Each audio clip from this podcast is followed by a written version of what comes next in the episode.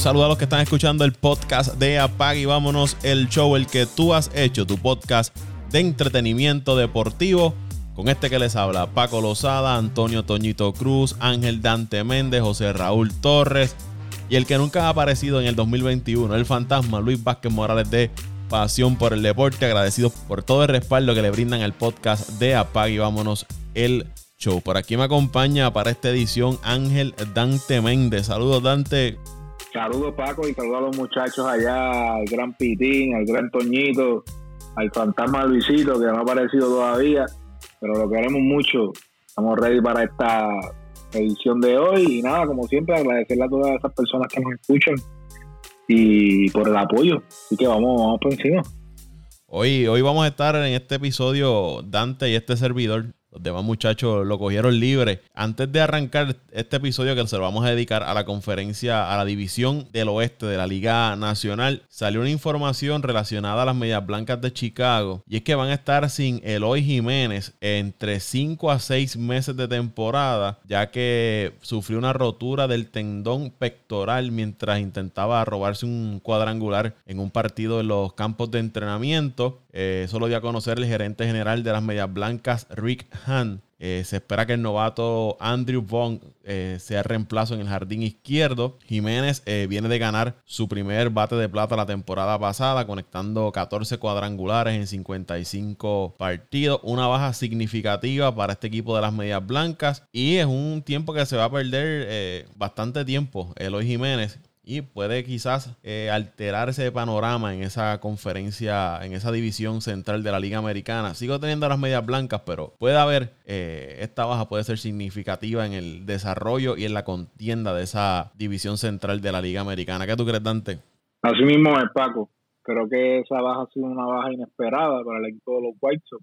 Debe ser un equipo, como tú bien dijiste, un equipo que debe ser candidato a ganar esa división, pero eh, el lado positivo que se, que, que se podría, si es que hay alguno, obviamente tuvo una fractura. Nosotros como fanáticos no queremos ver los jugadores buenos lesionarse, pero todavía no ha empezado la liga.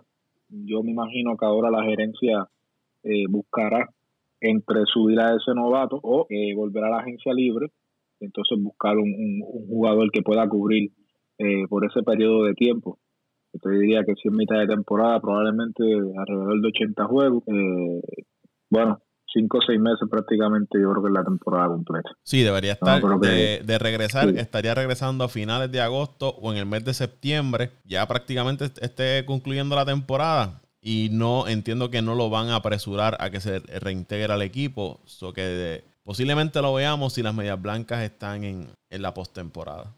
Sí, Sí, pero sí creo que ahora pues el equipo tiene que reconsiderar esa posición. Obviamente es una baja tanto defensiva como ofensiva, ya que en la temporada pasada Corta Jiménez tuvo una tremenda actuación y el equipo que formaron este año en la agencia libre este se puso se puso bastante, se confeccionó de una manera que se podía que, que se puede esperar que este equipo eh, dé el paso a ganar la división.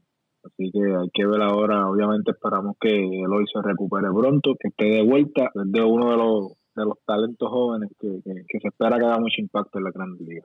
Van a tener que ir a, buscar en el mercado de agentes libres si es que quieren irse con un veterano o entonces entregarle la posición a, a este jugador joven en lo que se reincorpora Eloy Jiménez. Veremos a ver qué pasa con las Medias Blancas de Chicago y esta situación de Eloy Jiménez Vamos ahora al oeste de la Liga Nacional, donde están los campeones del béisbol de las grandes ligas, los Dodgers de Los Ángeles. Vamos a comenzar con el equipo de los Diamondbacks de Arizona, que terminaron quintos en la división la temporada pasada, 25 y 35. Ellos añadieron al infielder Asdrúbal Cabrera, al relevista Tyler Clippard, al relevista Chris Devensky, al lanzador Ben Heller y al relevista Joaquín Soria. Pierden a Junior Guerra, John Jay, Mike Leake y Héctor Rondón. Fueron las bajas que tuvo este equipo de los Diamondbacks de Arizona. Ellos hace un año habían conseguido a Madison Baumgartner y a Starling Marte después de haber terminado en el 2019 con 85 victorias. Estaban segundos en el oeste y habían luchado hasta el final, recuerdo, eh, por un puesto en, el, en la postemporada. Y en esta temporada muerta, pues no hicieron grandes movimientos. tampoco perdieron grandes nombres, pero no pudieron mejorar en esta división, Dante, que es una división que tiene a los Dodgers y tiene a los padres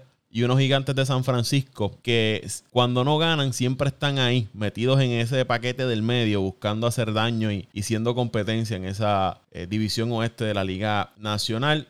La proyección del line-up de los Diamondbacks en el central, Ketel Marte, Eduardo Escobar en segunda, David Peralta en el izquierdo, eh, Christian Walker en primera, eh, Cole Calhoun en el derecho, Asdrúbal Cabrera en tercera, Nick Ahmed en el campo corto y Carson Kelly en receptoría. En la rotación, en Madison Baumgartner, Sat Gallen, Merrill Kelly, Caleb Smith y Luke Weaver. Se espera que el closer sea Joaquín Soria. Eh, también ahí tienen pues a Tyler Clipper, Chris Devensky, Alex Young, eh, Kevin Jinkel, Joan López, Taylor Windener y Stefan Crichton. Serían los relevistas del equipo de Arizona. Van a necesitar que estos, eh, sus jugadores jóvenes pues, den un paso al frente y que ese cuerpo de lanzadores se mantenga saludable. Sabemos el historial de Baumgartner, tremendo lanzador, pero no puede mantenerse saludable. Y eso es una de las claves que necesita este equipo de Arizona si quiere mantenerse eh, siendo contendor en esa división tan fuerte como es el oeste de la Liga Nacional. Y si quiere luchar un puesto a postemporada a través del wild card. Un equipo que corre muy bien las bases, eh, juegan agresivos, especialmente en ese corrido de las bases. Siempre están buscando robarse una base o el extra base, convertir estos batazos que pueden ser sencillos para algunos. Ellos buscan extenderlo a un doble y quizás si es doble, pues buscar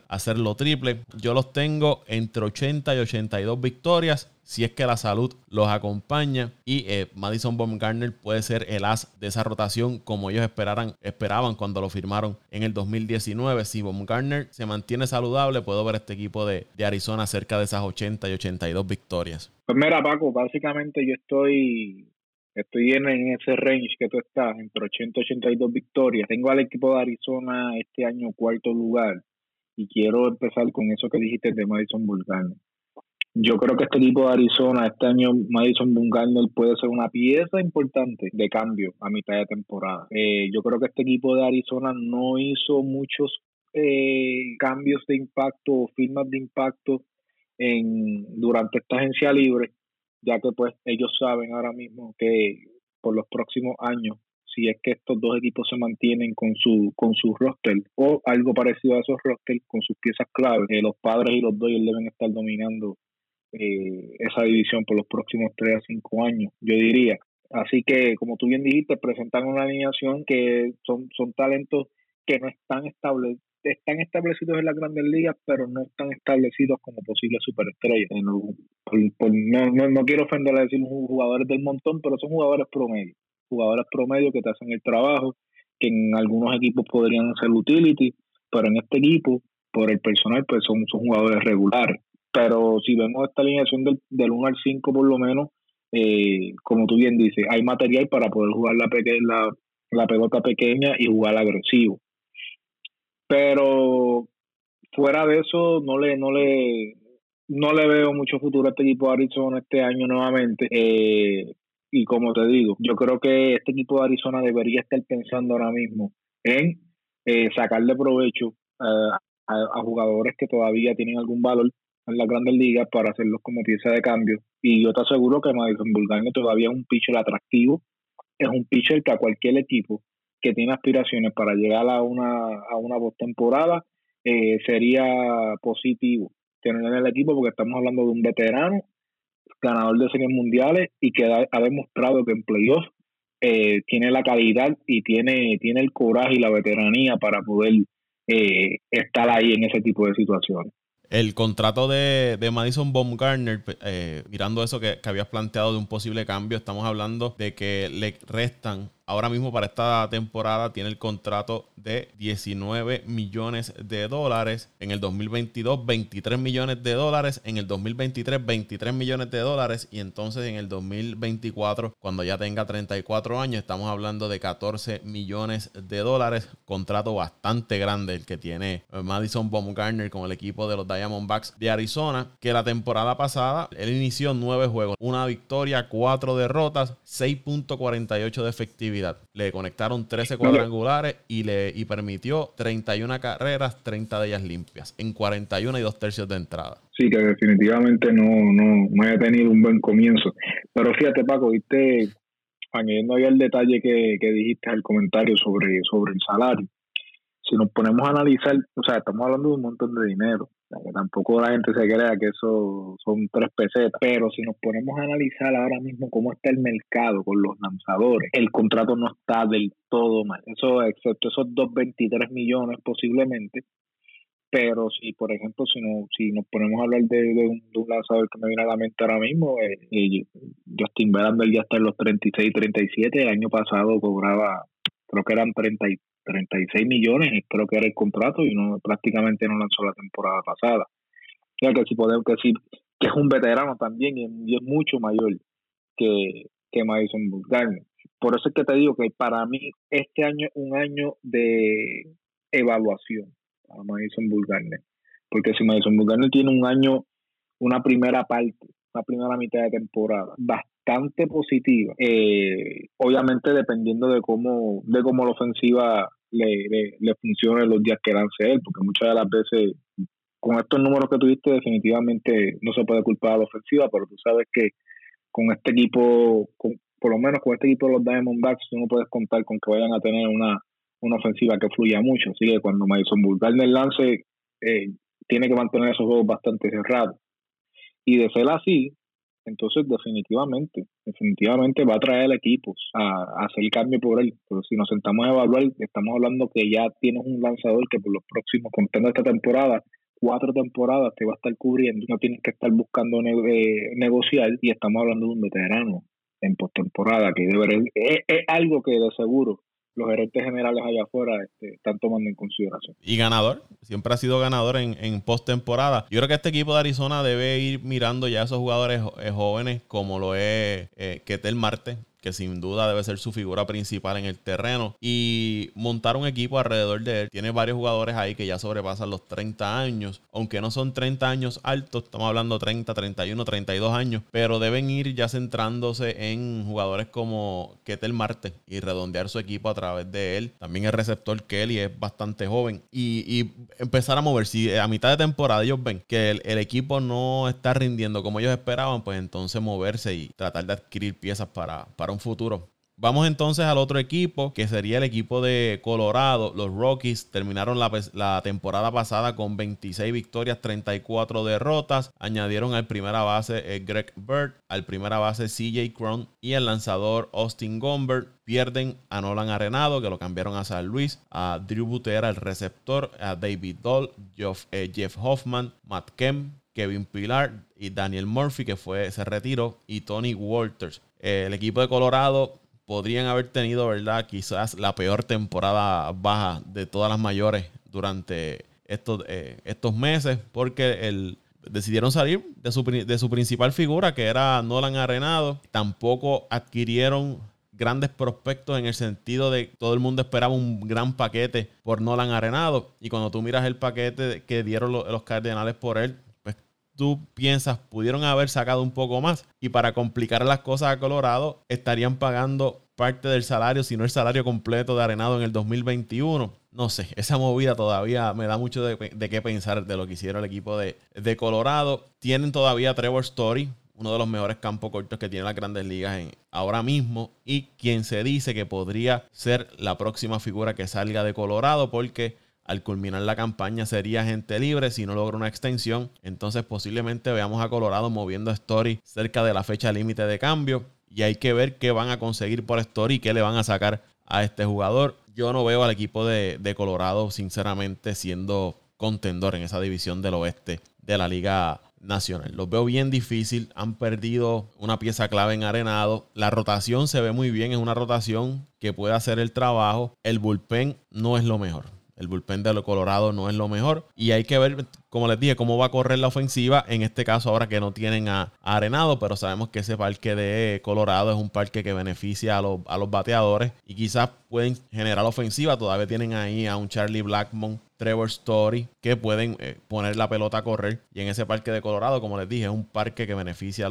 a los bateadores. La posible line-up sería Raimel Tapia en el izquierdo, Brendan Rogers en segunda, Charlie Blackmon en el derecho, Trevor Story en el campo corto, Ryan McMahon en tercera, Josh Fuentes en primera, Sam Hilliard en el central y Elías Díaz en la receptoría. La rotación, Germán Márquez, Kyle Freeland, Antonio Sensatela, John Gray, Austin Gomber y el bullpen, Daniel Bart se espera que sea el closer, Scott Over, eh, Michael Gibbons, Carlos Esteves, Jairo Díaz, Jensi Almonte, Robert Steven, eh, Jordan Sheffield. Sería el bullpen de este equipo de Colorado. Yo los tengo ganando entre 60 y 62 victorias, llegando a últimos en esa división oeste de la Liga Nacional. No le veo mucho a este equipo de eh, Colorado, a menos que sorprendan al mundo del béisbol y logren mantenerse. Creo que el, plus de ellos es su cuerpo de iniciadores y Trevor Story. Parece que ese sería el plus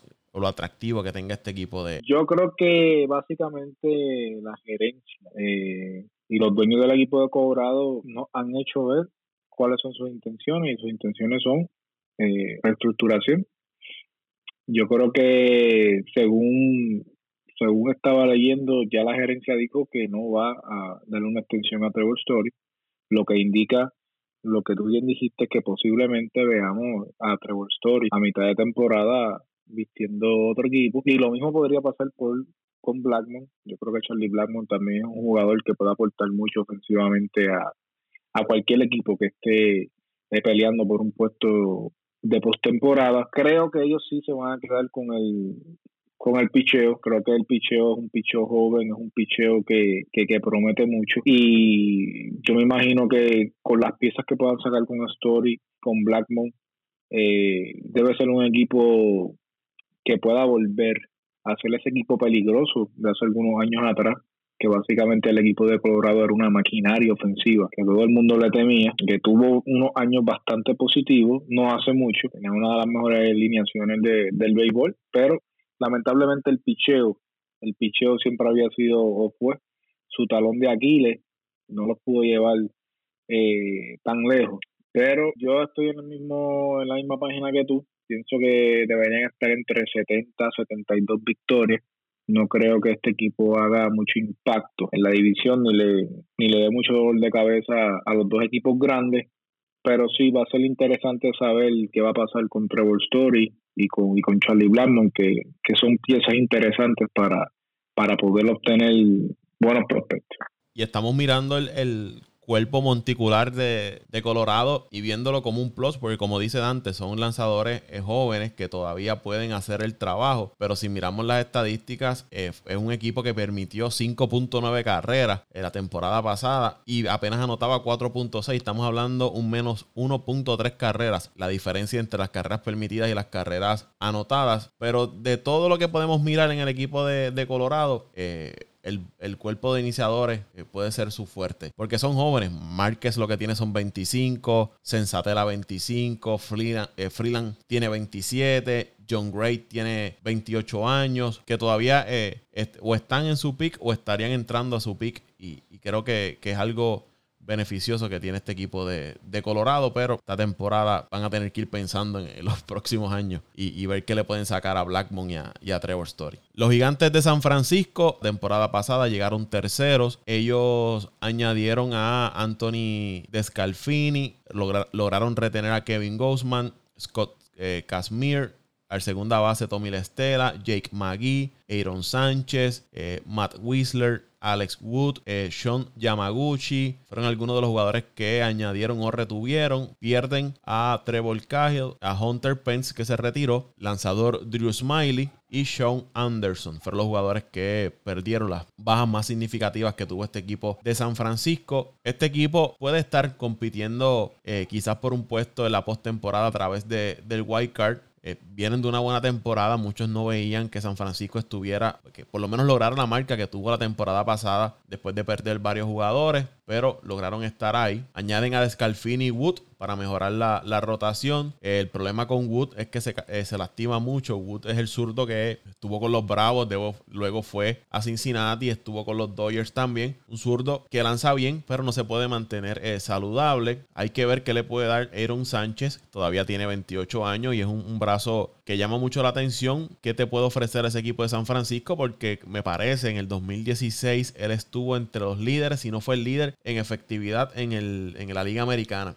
Aaron Sánchez, que pertenecía al equipo de Toronto. Me perdonan si estoy erróneo en ese dato. Dante puede eh, verificar a ver. Aaron Sánchez. Magui, quizás sea el closer de ese equipo. Magui estuvo con los Dodgers y tuvo una buena efectividad la temporada pasada. La Estela es un bate que estuvo con varios equipos. El último que estuvo fue con el equipo de eh, Oakland y fue All-Star en el 2019 buena defensa, buen bate. Y tienen también una serie de contratos que expiran ahora al finalizar la temporada, que dependiendo de cómo vaya este equipo de San Francisco, pueden quizás retenerlos para terminar la temporada y luchar por un puesto en White Card o cambiarlo. Estamos hablando de Cueto, eh, Buster Posey, eh, Brandon Belt, Brandon Crawford, que si el equipo a mitad de temporada se ven que no tienen posibilidades reales, pueden mover estos contratos, quizás equipos contendores que necesiten una o dos piezas y entonces adquirir más jugadores jóvenes para fortalecer sus, eh, sus fincas, aliviar el, el tope salarial del equipo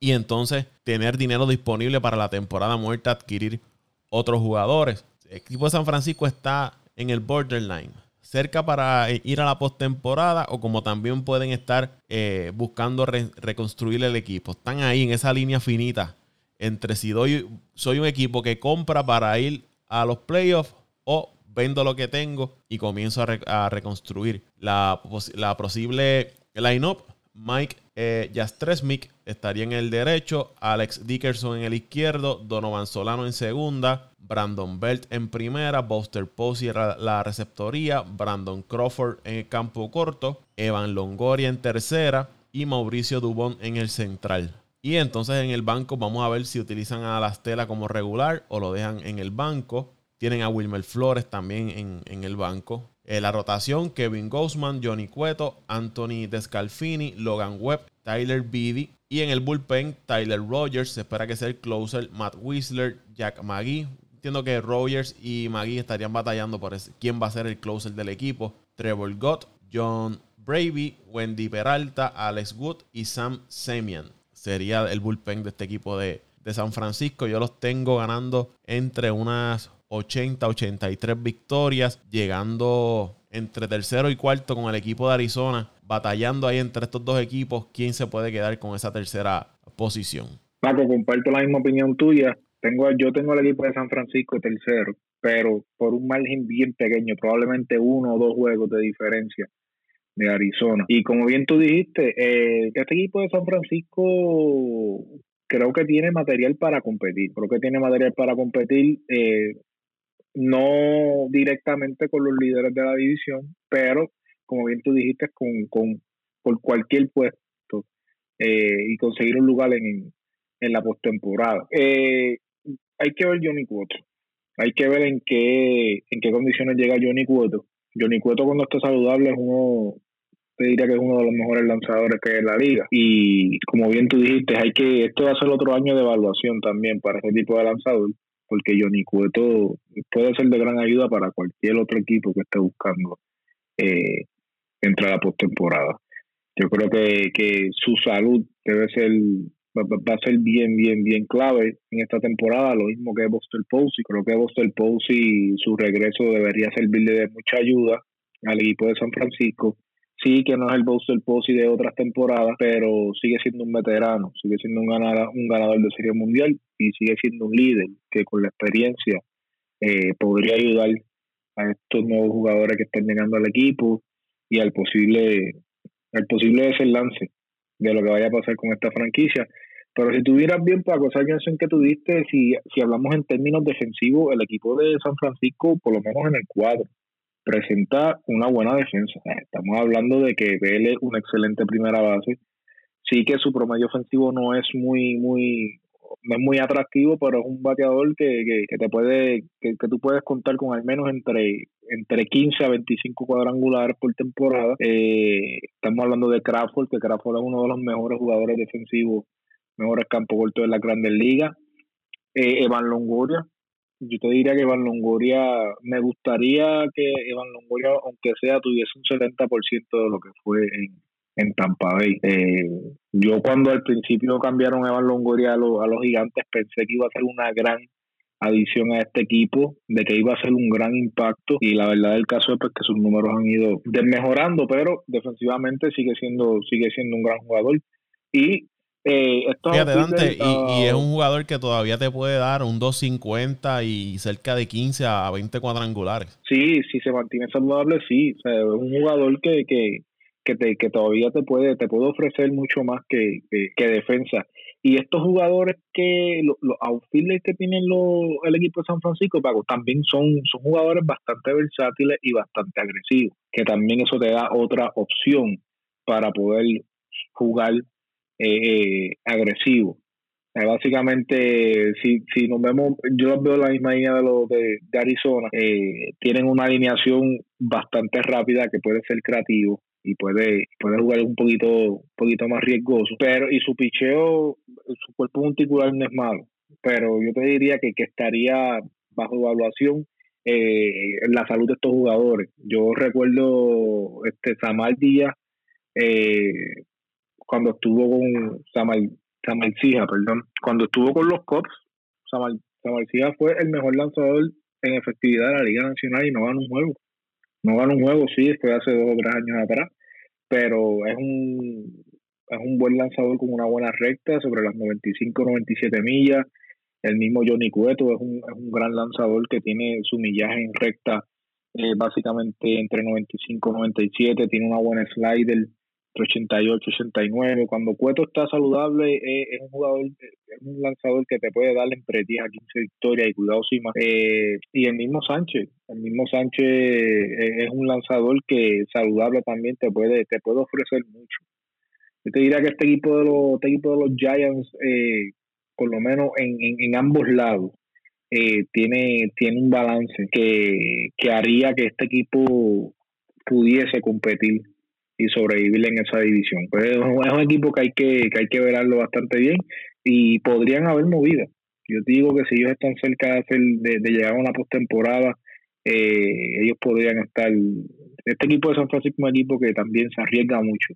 Se arriesga mucho, lo hicieron con Garner y no, pierden nada. Yo te diría que ellos no pierden nada ahora mismo, tienen probablemente mucho que, que ganar para el futuro ya que yo creo que ya Posey debe estar ya en las puertas de retiro, como, como ya está Pen, con Pence, así que este es un equipo que hay que, hay que ver de cerca, para esta temporada. Va a ser interesante ver cuál va a ser el desenlace de esta franquicia. El equipo de San Francisco siempre es como el equipo de los Cardenales. Eh, siempre se la inventa y siempre está ahí luchando para buscar el pase a, a la postemporada. Siempre hay que contar con ellos y mantener el ojo en ese equipo de San Francisco porque cuando menos te lo espera dan el campanazo y, se van hasta abajo en, la postemporada. Vamos al otro equipo que fueron los Padres de San Diego. Ellos llegaron segundo la temporada pasada con 37 victorias, 23 derrotas, una temporada activa bastante, una temporada muerta, un off-season bastante activo. Ellos adquirieron a Hugh Darvish, eh, adquirieron a Keon Kela, a Joe Musgrove, a Mark Melanson, a Jorickson Profar, Blake Snell,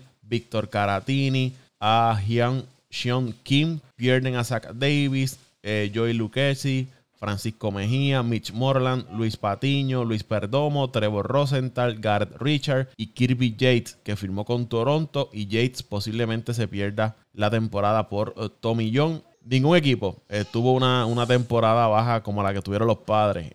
adquirieron a Snell, a Darvish, a Musgrove, se mantuvieron activos, bien activos, buscando llevar a este, a este equipo de los padres al próximo nivel y competir de cerca con la organización de los Dodgers. No, en los movimientos que hicieron, no salieron de un prospecto que fuera top 10 en, la organización, fuera de, Patiño y, Hudson. Eh, Hudson Head, pero mejoraron dramáticamente su, su picheo y aún así ellos tienen fuera a, a Clevinger, que lo adquirieron la temporada pasada, pero eh, está, va a estar fuera esta temporada. Reemplazan a Yates y Rosenthal con Melanson y Kela, que han, sido cerradores. Eh, Melanson ha sido el cerrador de Atlanta en las pasadas temporadas y lo ha hecho muy efectivamente. Y Kim era una estrella ya en Corea del Sur y agrega, ¿verdad? Eh, algo a esa alineación de, los padres. El posible lineup, estamos hablando de Trent Grisham, Fernando Tatis Jr., eh, Grisham estaría en el central, Tatis en el campo corto, Manny Machado en tercera, Eric Hosmer en primera, Tommy Pham en el izquierdo,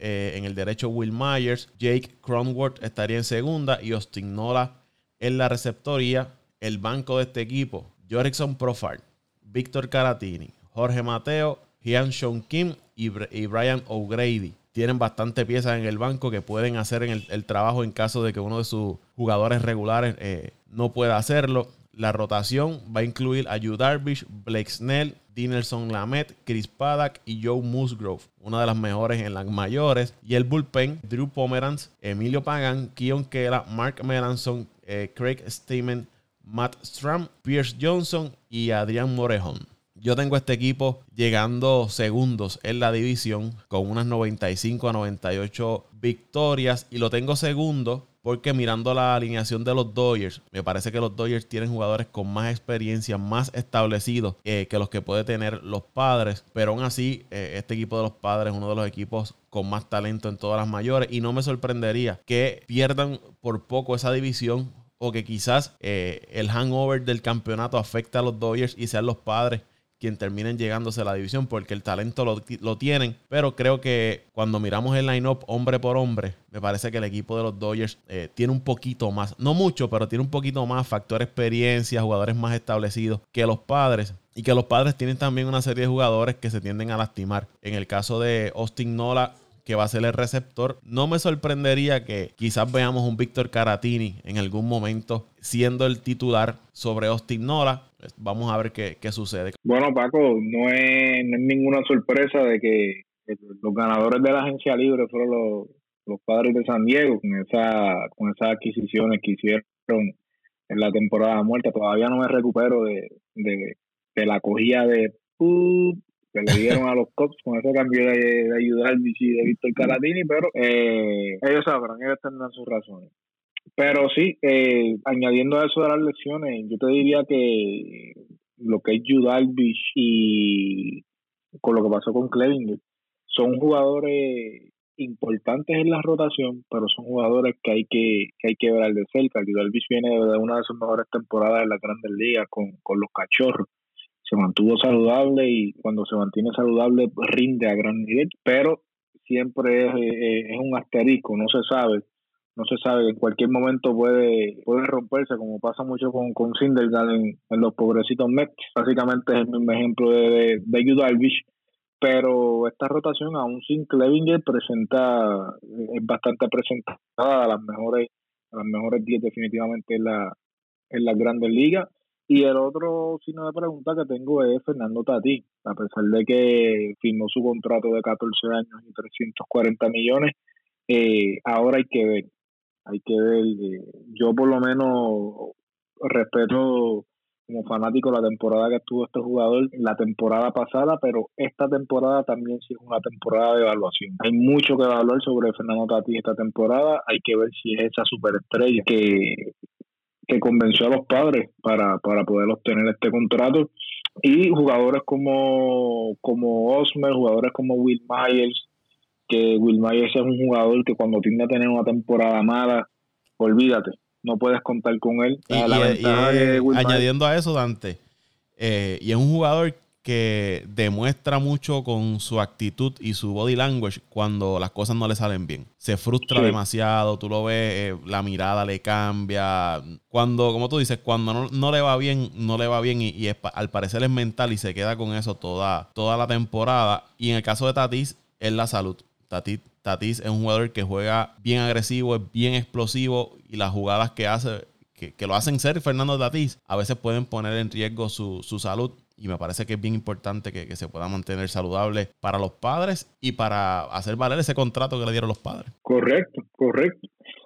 pero si vamos a ver, analizando bien este, por lo menos el, el, cuadro que presenta el equipo de, de, San Diego, esto es un All-Star. Básicamente, si hablamos de defensa, estamos hablando de, guantes de oro como Osmel, eh, Manny Machado, mismo Fernando Tatis, que es un tremendo campo corto, eh, sacando a Cronenworth, pero Cronenworth también no es un, no es un, no es un mal jugador tampoco. Eh, tiene Hanola como receptor, tiene Caratini, que es buen el receptor. Eh, estamos hablando que defensivamente este equipo está bien representado. Tommy Pham, que es tremendo defensivamente. Eh, el mismo Will Myers. Pero como te digo, el, y es un equipo, este otro equipo rápido que puede jugar, que puede jugar muy, muy, muy agresiva la pelota tiene el personal para, para poder hacer de todo. En tienen fuerza también. Tienen jugadores, obviamente sí, tienen un jugador bateadores de fuerza, Machado, Tati, mismo Osmel en una temporada, eh, en cualquier temporada te puede sacar entre 25, 30. El mismo Will Myers. Will Myers cuando está, cuando ese jugador está, yo creo que este va a ser uno de los jugadores más importantes, sacando a la superestrella Will va a ser un jugador que va, que va a determinar mucho el, el, rumbo de, este equipo, porque ya tú tienes, cuando tú haces un scout equipo, Paco, ya tú por lo menos sabes que tienes que bregar con la situación de Fernando Tatis y Manny Machado. Entonces ahí es que entra el papel de Will, de, de Will Este es el tipo de jugador que las oportunidades que no le den a Machado y a Tatis las puede tener y si este jugador contribuye y aporta, cuando las millas cuentan, este equipo de, de, San Diego fácilmente puede estar entre los 97 a 100 victorias, que es como yo, como yo lo tengo. Pero aún así, estamos hablando de 97, de entre 97 a 100 victorias, eso es ganar, ganar la división, pero aún así todavía todavía creo que todavía creo que le falta para, para poder eh, competir del tú a tú con, el equipo de los Dodgers. Creo que va a ser creo que va a ser un gran año para el equipo de San Diego. No se debe sorprender nadie si se ven si se ven cara a cara con los Dodgers en una en un campeonato de serie de campeonatos en la Liga Nacional pero todavía creo que, que, el equipo de los padres de, están a uno, están a uno, probablemente dos años de, de si se mantienen el conjunto de poder llegar a, una serie mundial y tener una aspiración a ganar el campeonato. Y tienen también varios jugadores que pueden jugar distintas posiciones. En el caso de, de Cronenworth, puede jugar segunda, campo corto, primera. Will Myers también puede jugar en las esquinas, puede jugar en los bosques. Víctor Caratini puede jugar en las esquinas, puede ser receptor, puede jugar en, los bosques. Que tienen alternativas. Este equipo de eh, Austin Nola, también el receptor, puede, puede jugar varias, varias posiciones. Así que tienen varias alternativas. El dirigente tiene alternativas de más, yo diría, para mover las piezas en caso de que alguna le esté fallando. Y es un equipo, se ve muy completo este equipo de, los padres de San Diego. Vamos entonces con el último equipo que nos queda. Los Ángeles Dodgers, 43 victorias, 17 derrotas. Terminaron primero, ganaron la serie mundial, tuvieron una remontada en, la, en el campeonato de, de liga frente a los Bravos. Luego de estar abajo 3 a 1 se repusieron, ganaron la serie y ganaron la, la serie mundial. Añaden a uno, a uno de los peces gordos de la agencia libre, a Trevor Bauer. Añadieron también a Corey Knevel, eh, Blake Train, retuvieron a Justin Turner y pierden a Pedro Báez, a Kike Hernández, a Jock Peterson, eh, Dylan Floro, Adam Kolarek, Jake McGee y Alex Wood. Sin duda los Dodgers van a ser uno de los equipos favoritos a ganar la, la, Serie Mundial, si no es el favorito en todo el béisbol para ganar la Serie Mundial. Tienen una de las mejores, si no es la mejor rotación en todas las mayores. Tienen de regreso a David Price, sea como sea, debe ayudar a esta rotación de los Dodgers. Y él dijo que estaba dispuesto a, hacer abridor o si lo tienen que utilizar en el bullpen, también lo pueden hacer. Estamos hablando de un equipo que ahora tiene cinco premios Cy en toda su, su rotación. Si alguno de esos lanzadores le falla, pues tienen al Colorado Dustin May y tienen a, Tony Gonsolin que también pueden hacer el, trabajo iniciando. El regreso de Turner me parece bien importante en esa franquicia. Es una pieza que ha estado los últimos años con los Dodgers y ha sido pieza principal en esa organización. La baja de Kike Hernández me parece que va a ser importante porque es este jugador eh, versátil que te puede hacer distintas cosas en el terreno, puede jugar en distintas posiciones. En los playoffs lo hemos visto que es un bateador que en los momentos clave te responde, te da el cuadrangular, te da el hit. Y, pienso que ahí quizás pierden un poco los Dodgers al no tener a Kike Hernández. Peterson, un bateador zurdo, de los bateadores zurdos que más duro le conecta la pelota en, las mayores. Y Perdieron piezas eh, de profundidad en el bullpen, como fue el caso de Pedro Báez, eh, Floro y Magui, jugadores, lanzadores que fueron importantes en esa corrida de los Dodgers la temporada pasada para llevarse la Serie Mundial. El line-up, estamos hablando de Mookie Betts en el derecho, Corey Seager en el campo corto, Justin Turner en tercera, Cody Bellinger en el central, Max Muncy en primera, Will Smith en la receptoría, AJ Pollock en el izquierdo, Chris Taylor en segunda, el receptor Austin Burns, estamos hablando del banco, Gavin Lux, Edwin Ríos, Matt Beatty, eh, la rotación, Walker Bueller, Clayton Kershaw, Trevor Bauer, eh, David Price Julio Urias, y el bullpen tienen nuevamente a Kenley Jensen, Corey Knevel, Blake Train, Joe Kelly, Brandon Morrow, eh, Bruce Dal Graterol, Víctor González y Dustin Main. Algo más tiene, le hace falta a este equipo de los Dodgers. Yo los tengo ganando entre 100 a 104 victorias, llegando primeros en esa división oeste de la Liga Nacional. Parece que es un equipo que, que lo tiene todo, antes. ¿Qué, ¿Qué le podemos buscar a este equipo de los Dodgers que no tenga? ¿Dónde puede ser su debilidad en esta franquicia de los Dodgers? Porque si miras a, a, sus fincas, tienen jugadores en las fincas que pueden darle la oportunidad a las mayores y hacerle el trabajo. Lo tienen todos los Dodgers. Y si, y si a algún jugador le falla, todavía tienen piezas para buscarlo y hacer otro, otro movimiento. Tienen el presupuesto. Eh, están yo, yo creo que en su mejor momento esta franquicia de los Dodgers. Pues mira, Paco, si me dices un talón de Aquiles, te diría Dave Roberts. pero el, año pasado pero el año pasado pensábamos lo mismo y, lograron ganar la, serie mundial. Pero te digo la verdad aún así ganando a mí Dave Roberts a mí como de, verdad como como nosotros como seguidores del béisbol hace tiempo ganaron por el talento. yo te diría que fue más por el talento y hay, hay mucha veteranía pero anyway este equipo de los Dodgers Paco lleva ya yo te diría que probablemente con los Astros de, Houston, probablemente sean los, los equipos más consistentes en los pasados cuatro o cinco años. Los Dodgers llevan eh, 2017, 2018, llegaron a series mundiales, eh, en el 2019 perdieron en el primer round, pero llegaron a, llegaron a las playoffs. Y en esas tres temporadas los Dodgers fueron considerados el mejor equipo de la Grandes Liga. Tenían el roster para ser el mejor equipo de la Grandes Liga sin, muy, sin, sin figuras que, que, que llegaron entre el año pasado y este año. Entonces el año pasado ganan y este año son el equipo nuevamente a vencer. Estamos hablando que este equipo lleva ya cerca de cinco años entre los mejores cinco equipos de la Grandes Ligas. Yo pues los tengo ganando la división sobre 104, 108 victorias. Creo que va a ser el equipo con el mejor récord en la Grandes Ligas. Pero como bien tú dices, Paco, los Dodgers lo tienen todo, pero el factor de la salud eh, específicamente en este equipo va a ser bien fundamental. Tenemos a, obviamente Clay eh, por lo menos si nos vamos a área de, de las rotaciones. Eh, David Price y Clayton Kershaw deben ser eh, asteriscos, deben ser bastante importantes para evaluar. Como tú bien dices, tienen unos, tienen unos prospectos que, pueden hacer el trabajo. Ya vimos, ya vimos, Julio Urias, el trabajo espectacular que hizo en la, en la Serie Mundial. Eh, Trevor Bauer, la, yo creo que el añadir a Trevor Bauer a, a esta rotación le, ha dado una estabilidad al equipo de los Dodgers y lo más que gusta de Trevor Bauer es que es un lanzador que se mantiene sano. Trevor Bauer casi no se lesiona. ya tú sabes que tú vas a contar entre 190 a 200, 200 innings mínimo por temporada, de entre, entre 14 y 17 victorias.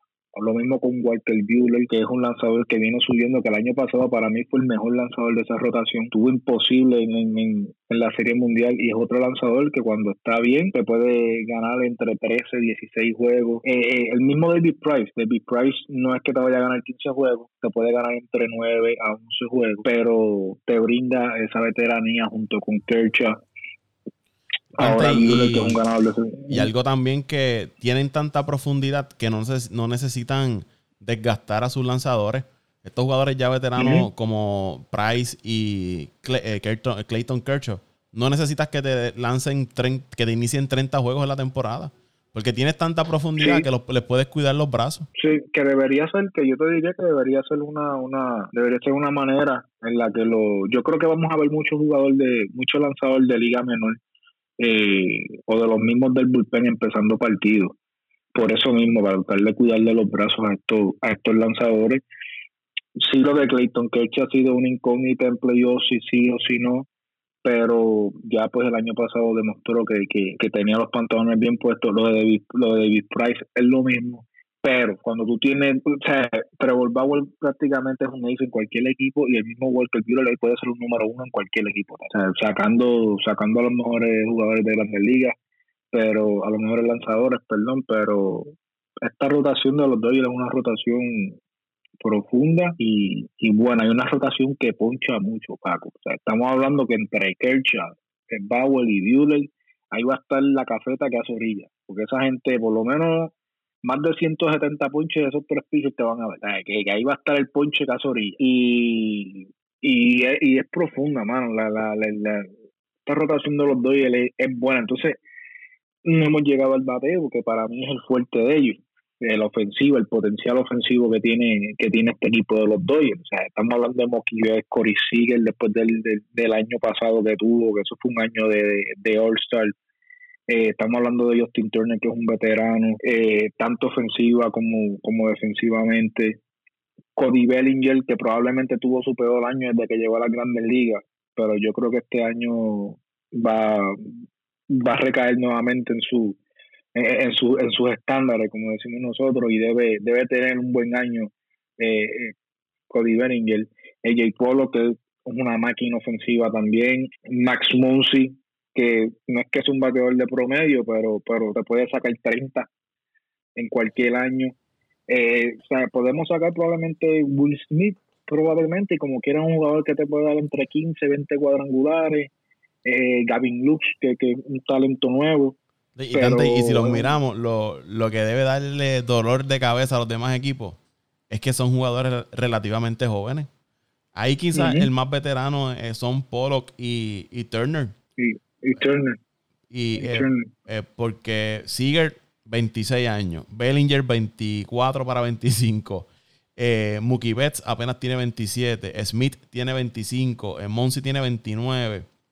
El, el Gavin Lux lo que tiene son 22. Edwin Ríos 26. Estamos hablando que todavía tienen eh, años largos en esa en esa organización de los Dodgers. No, y no solo eso, que tienen el que tienen en la finca para poder buscarse jugadores jugadores buenos, que si por ejemplo digamos que el cambio de arenado no funciona en San pueden buscarse dos o tres prospectos buenos y ir a arenado porque ya Turner se retira y ahí tienes otra tercera base, tienes un macanero, una máquina defensiva. Eh, ahora mismo en la posición que están los Dodgers, si vamos cuatro años para atrás y ahora eh, al comienzo de esta temporada serían cinco, este equipo parece como si no hubiese pasado nada.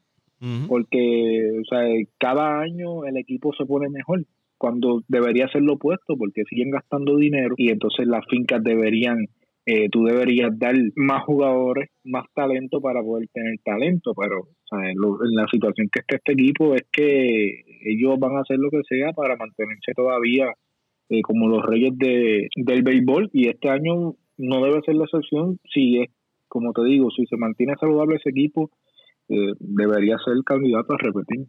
Eh, definitivamente tienen, tienen el talento en la ofensiva, tienen el talento en la defensiva, sus lanzadores. Vuelvo y te digo, la incógnita debería ser el dirigente, pero pues ahí están los números. Las estadísticas no, no fallan, lleva ya prácticamente cuatro años consecutivos eh, llegando a playoffs, tres series mundiales en cuatro años, pues no, no, ahí las estadísticas lo, lo, lo protegen, te diría yo, pero el equipo de los Dodgers debe ser candidato este año nuevamente, definitivamente, este, para, para ganarlo todo, definitivamente.